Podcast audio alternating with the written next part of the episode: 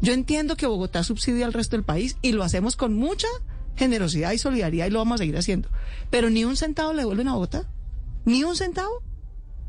Usted ve ir a la autopista norte, ¿qué va a ser una autopista semejante coladera de huecos de tres carriles? ¿Eso qué autopista va a ser? No caben los niños de los colegios, no caben los buses escolares, no cabe la gente, no tiene ciclorruta, entonces se accidentan las, las, las ciclistas, no tiene andenes, también se accidentan los peatones. Entonces la segunda buena noticia. La primera es, es la segunda línea del metro. La primera es la segunda línea del metro, 15 kilómetros, Ok. 11 estaciones. Va a ser la primera subterránea en Bogotá que llega a su vez negativa. La segunda buena noticia es que logramos que nos devolviera el gobierno nacional un pedacito entre el 25 y el 33% del recaudo de los peajes a las salidas de Bogotá. Eso equivale a 10 billones de pesos de aquí al 2050. Bueno, no es cualquier plata.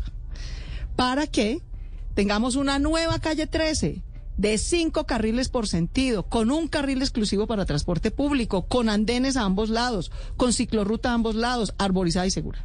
Para que tengamos una nueva autopista sur, porque la que hay ya está colapsada. Entonces vamos a hacer una nueva, que se llama la Alo Sur. Esto es calle, calle 13, Entonces calle autopista 13, Sur. una nueva autopista sur que se llama Alo Sur, que viene desde Chusacá hasta la calle 13. Nueva. Y, y la autopista Tercero, norte, me imagino. la carrera séptima. De la 183 para adelante va a quedar de cuatro carriles, con andén, con arborización. ¿Cuándo empiezan estas obras? Séptima 13 a lo sur, el año entrante. ¿Cuándo se terminan? En tres años. Gracias a esta plata que logramos. Y nos queda la autopista norte, que va a pasar Pero- pero a merecerse el nombre de, de- autopista, a tener 10 carriles, cinco carriles por sentido, un carril exclusivo para Transmilenio, andén y ciclorruta a ambos lados.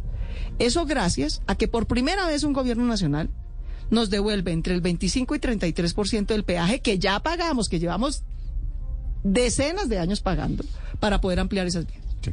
Alcaldesa, eh, déjeme aclarar un poquito, dediquémosle 30 segundos a cada uno. La calle 13. Sí, señor. La calle 13 es la salida de las zonas francas por Fontibón. Exacto. ¿Qué es, ¿Qué es lo que van a hacer allí en la 13?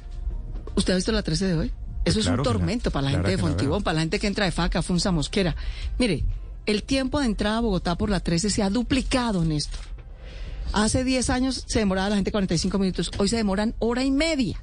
Me consta. Bueno, porque hay tres carriles. Por ahí tienen que ir los ciclistas, los motociclistas, los carros, las tractomulas, los camiones y todo el mundo Y en los- tres carriles. Y los buses. Y los buses. Pero lo peor es que al lado de, la- de esa calle 13, al lado y lado, hay un espacio gigante. Correcto, porque Que- hemos ido comprando los lotes. El IDU ha comprado los entonces, predios. Eso va a tener cuántos, cuántos, eh, cuántas calzadas. Va a tener cinco carriles de entrada y cinco carriles de salida. Va, aparte de eso, las, las bicicletas van a tener su propio carril, ciclorruta lado y lado. Y aparte de eso, los peatones van a tener su propio carril, porque al fin va a haber andenes. Eso Es que en la comienzan- 13 no hay ni andenes. ¿Comienzan a construirlo cuándo? el año entrante. Todas estas obras, 13, carrera séptima a lo sur, Vale. empieza el año entrante, se terminan en tres años. La autonorte se demora un poquito más y quiero aclarar por qué. Se, ¿Por qué? se va a demorar cinco años. Porque en la autonorte no vamos a hacer lo que hizo el general Rojas Pinilla, que en todo caso hay que agradecerle, pues porque eso sabía que ha sido muy importante para Bogotá. Pero las hizo en 1950, 52 el año, el, el- siglo pasado, y se echó cemento por todo el humedal Torca Guaymaral. Una barbaridad ambiental. Entonces, esta vez la vamos a hacer bien toca elevar la autopista norte con unos puentes para pasar por encima del humedal Torca Guaymaral y volver a restablecer la conexión hídrica del humedal. Eso implica sacar licencia ambiental. Y ese trámite se nos demora como año y medio adicional. Por eso esa obra, la ampliación de la autopista norte a 10 carriles, es la que no se demora tres sino cinco años. Porque hay que hacer ese trámite esa no adicional. comienza el año entrante. También comienza el año entrante. Pero se demora más. Pero se demora un poquito más. La séptima, alcaldesa. La séptima tiene el problema de que a diferencia de la calle 13 tiene una restricción natural porque hay construcciones al lado y lado y hoy solamente tiene dos calzadas muy pequeñitas. A ver, hablemos de, de- es que hay, hay varios tipos de séptimas, digamos. La séptima va a quedar nueva, nueva completica, desde la calle 24 hasta la 245 en el límite con Chía, pero con dos contratos distintos. Uno es el contrato de la ANI, lo que yo llamo ampliación de la séptima, que va desde la 200 hasta la 245. Ahí pasa lo que tú dices. Hay solamente un carril de ida y otro de entrada. Mm. Muy chiquita, muy chiquita. Y además hay peaje, bueno. Entonces ahora nos devolvieron 25% de ese peaje y ahora vamos a quedar con cuatro carriles. Dos de salida, dos de entrada, más carril de ciclorruta al lado y lado, más carril de andenes. O sea, en la vida de verdad seis, no, no cuatro.